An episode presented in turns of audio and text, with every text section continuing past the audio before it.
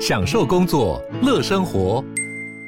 就算不在办公室，也能从容应对线上会议。HP Dragonfly 透过专业的 HP Presence 设计，内建降噪及会议快速键，搭配清晰的 Bang & Olufsen 音效，增强音讯及视讯功能。HP Dragonfly 顶级商务笔电，采用 Windows 11专业版，让您在会议中享有最佳的视觉和听觉品质。Hello，大家好，我是志奇，欢迎回到志奇七七的 Podcast 哦，每周陪你聊聊新闻时事、社会议题或是一些轻松有趣的生活新知。那今天这一集呢，我们要来聊聊的主题是中国的戒网瘾学校。你曾经上网打电动打到废寝忘食吗？这几年哦，中国出现了很多宣称可以帮青少年戒除网络成瘾的机构。更厉害的是，不止翘课打电动有救，就连太早谈恋爱啊、顶撞父母、有暴力倾向等等的疑难杂症，通通都能够治好。但同时呢，网络上面也爆出了很多这些机构涉嫌凌虐的传闻。他们不只会让学生肚子饿、甩学生巴掌，甚至还有人被电击导致死亡跟自杀事件不断的发生。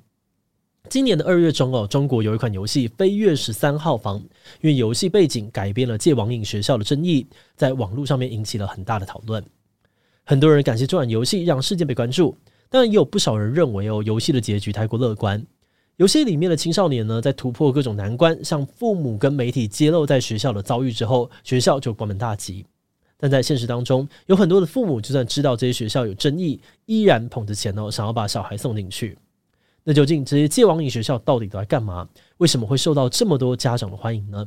今天就让我们一起来聊聊中国的戒网瘾学校吧。不过在进入今天的节目之前，先让我们进一段工商服务时间。你能够想象有一天台湾被其他的政权占领之后，统治者靠着脸部辨识技术监控台湾人的一举一动吗？根据国际特赦组织的调查，这种让人不寒而栗的状况，很可能正在以色列所控制的巴勒斯坦被占领区真实的上演当中。长年以来，以色列对于巴勒斯坦被占领区的人民实施种族隔离制度。国际特赦组织指出，哦，以色列甚至透过脸部辨识技术，大规模的监控巴勒斯坦人。不止限制行动、没收财产，甚至还审讯、逮捕巴勒斯坦人，而这些行为已经构成了危害人类罪。而且这种情况很可能不止发生在以色列，很多国家也正在利用脸部辨识监控人民，造成种族歧视与隔离的现象。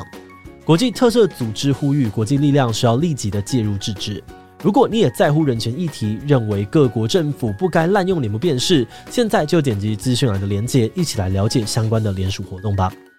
好的，那今天的工商服务时间就到这边，我们就开始进入节目的正题吧。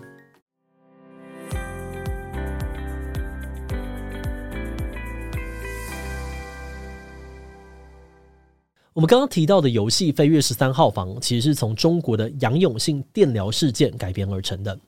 那说到杨永信这个人哦，他是山东临沂第四人民医院的副院长，担任精神科医师已经将近三十年。二零零六年，他因为看到网络成瘾对于青少年带来的危害，认为网瘾不只会造成行为跟思绪的混乱，还会让患者逐渐的失去人性，开始逐渐兽性，因此创立了杨永信网络成瘾戒治中心，想要拯救中国的青少年。后来，央视更以他为主角，制作了共十二集的电视节目，内容用称赞的口吻介绍他独创的醒脑治疗，让他一炮而红。甚至还因为治愈率超过了九十六 percent，被称为是中国的戒网瘾专家。更神奇的是哦，杨永信宣称他的治疗不只对于翘课打网咖有效，像是同性恋啊、吸毒啊、忧郁症啊、未婚怀孕、顶撞爸爸、殴打妈妈等等，反正就是任何你想象得到的问题少年，他通通都有办法处理。嗯，真的有这么神吗？在回答这个问题之前呢，我们得先要来介绍一下整个戒网瘾中心里面最戏剧化的一部分。在杨永信的戒治机构里面呢，有一间十三号室哦，又被叫做是行为校正室。据说呢，不管这些问题少年在进入十三号房之前有多么的荒腔走板，出来之后态度都会出现一百八十度的转变，不是向父母磕头认错，就是给父母一个和解的拥抱。杨永信呢，曾在受访的时候谦虚的表示，其实这个矫正室也没有什么特别的啦，里面呢只有一张床、一把椅子，还有一个仪器。治疗的时候呢，杨永信会先让这些青少年躺在床上，他则是坐在一旁呢，用仪器的微弱电量刺激青少年的太阳穴。接着在过程当中呢，杨永信会对他们循循善诱，像是你知不知道你错了啊？错在哪里啊？下次会不会改啊？他表示哦，大部分的人呢，在他的醒脑治疗之后，都能够说出所谓的正确答案，并且自愿留下来接受几个月的疗程。杨永信说呢，这个电流刺激有只有一到五毫安培，会有些微的疼痛，但不会伤害脑部发展。这样做的主要目的呢，是要让青少年能够清醒，选择正确的道路。也因此哦，不管是什么疑难杂症，他都能够处理。不过在他走红的同时哦，网络上面有不少人出来爆料说，十三号室根本就没有他说的这么单纯。有人说，杨永信的醒脑治疗实际上根本就是在虐待。像是杨永信在媒体面前呢，宣称电流最多不会超过五毫安培，但有人出面指证，实际上面呢都是十毫安培以上，最高还看过四十的。而所谓的醒脑治疗呢，讲白了就是对头部电击。经历的人呢就说，这个过程呢就像是几百万根针同时穿过脑袋，身体会剧烈的疼痛，并且抽搐，尿失禁也时有所闻。有些人呢连十三号室都还没有走进去，就在外面吓到吐。甚至还有人说，他宁愿一下子就死掉，也不想要再做电疗。但不幸的是，在这个戒治中心里面有太多的事情都可以让人被送去电疗，甚至学生之间还有彼此检举的制度。你如果笑，可能会被检举；兴奋不说话的话呢，就是抗拒改变；如果哭了，则是情绪低迷，甚至连吃巧克力啊、上厕所锁门，或是跟父母说要回家等等，都可能会被电击。林林总总哦，共有八十六条规定这么多。杨永信呢，甚至还会开立精神科用药给学员们吃，让他们没有力气反抗。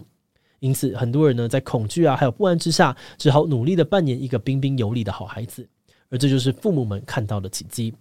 而且，杨永信的机构呢，还不是个案哦，在中国，类似的矫正机构正在遍地开花。中国的青少年研究中心发现，早在二零一零年，中国就已经有大批以戒网瘾为号召的特训学校，而其中很多都严重侵犯了未成年人的权益。最常见的就是用欺骗啊、强迫的手段把他们送到矫正机构。接着再采用封闭式管理来限制他们的自由，有机构就承认，里面的学生呢有九十五%以上在进来之前都不知道自己即将面对的是什么。而除此之外呢，虽然很多的机构都标榜不体罚，但仍然不时传出凌虐的新闻。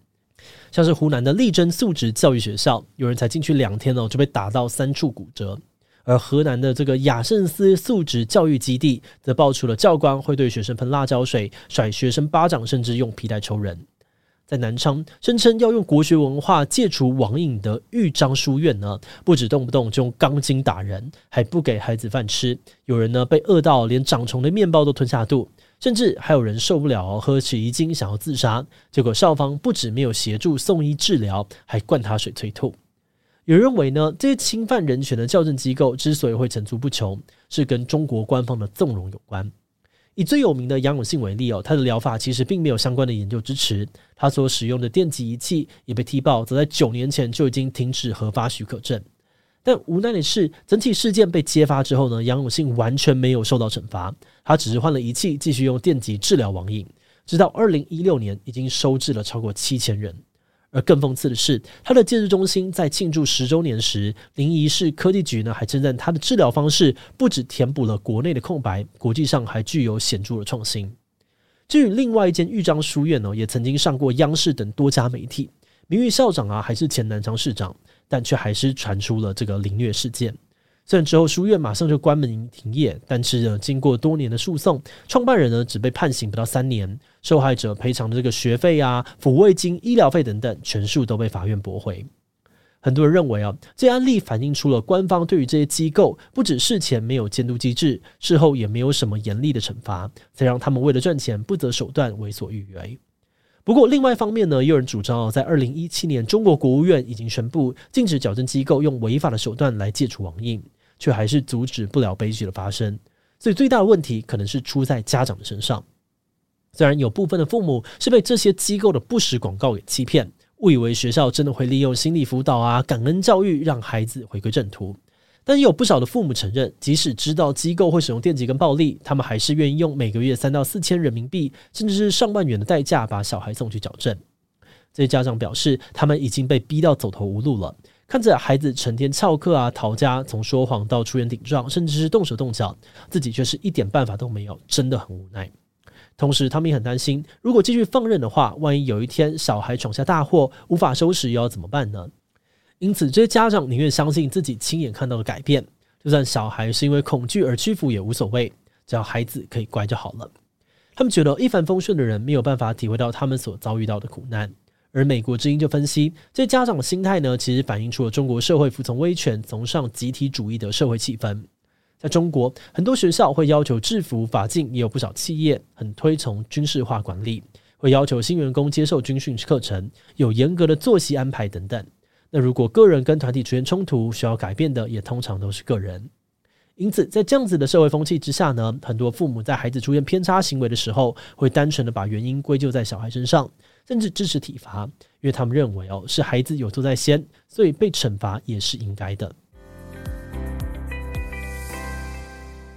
节目的最后，也想来聊聊我们制作自己的想法。我们在查资料的时候呢，原本以为这些青少年被殴打跟电击已经是最惨的了，直到我们看到曾经进过网瘾学校的人分享，最痛苦的其实是对于父母以及社会的信任感被摧残殆尽。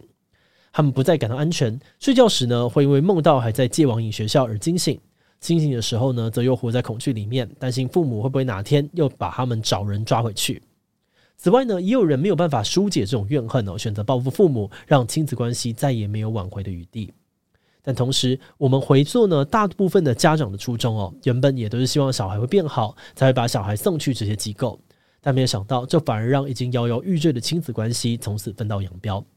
有青少年说呢，他们花了一辈子的时间在等父母说声对不起，而他们的父母呢，则在等孩子对他们说声谢谢。这样子矛盾的期待呢，让我们在看完资料之后感到非常的无能为力。因为一般来说，我们都会希望有个绝对的坏人来对一件事情负起全责，就像是《飞跃十三号房》的游戏结局，将这个坏人的角色大篇幅的归咎给机构。因此，当学生揭发事件获得了家长啊跟舆论支持，学校就会结束营业，皆大欢喜。但在现实生活当中，这个坏人却不是这么容易可以被找出来的。中国政府可能会认为哦，目前已经立法禁止了，所以是机构的问题；而矫正机构则会说，我们也只是为了家长提供服务而已。至于家长那边呢，可能会觉得我就是不知道怎么样教小孩，以为你们是专业的。可是对于小孩来说，自己的行为不符合社会期待，可能也会有各种希望被谅解的苦衷。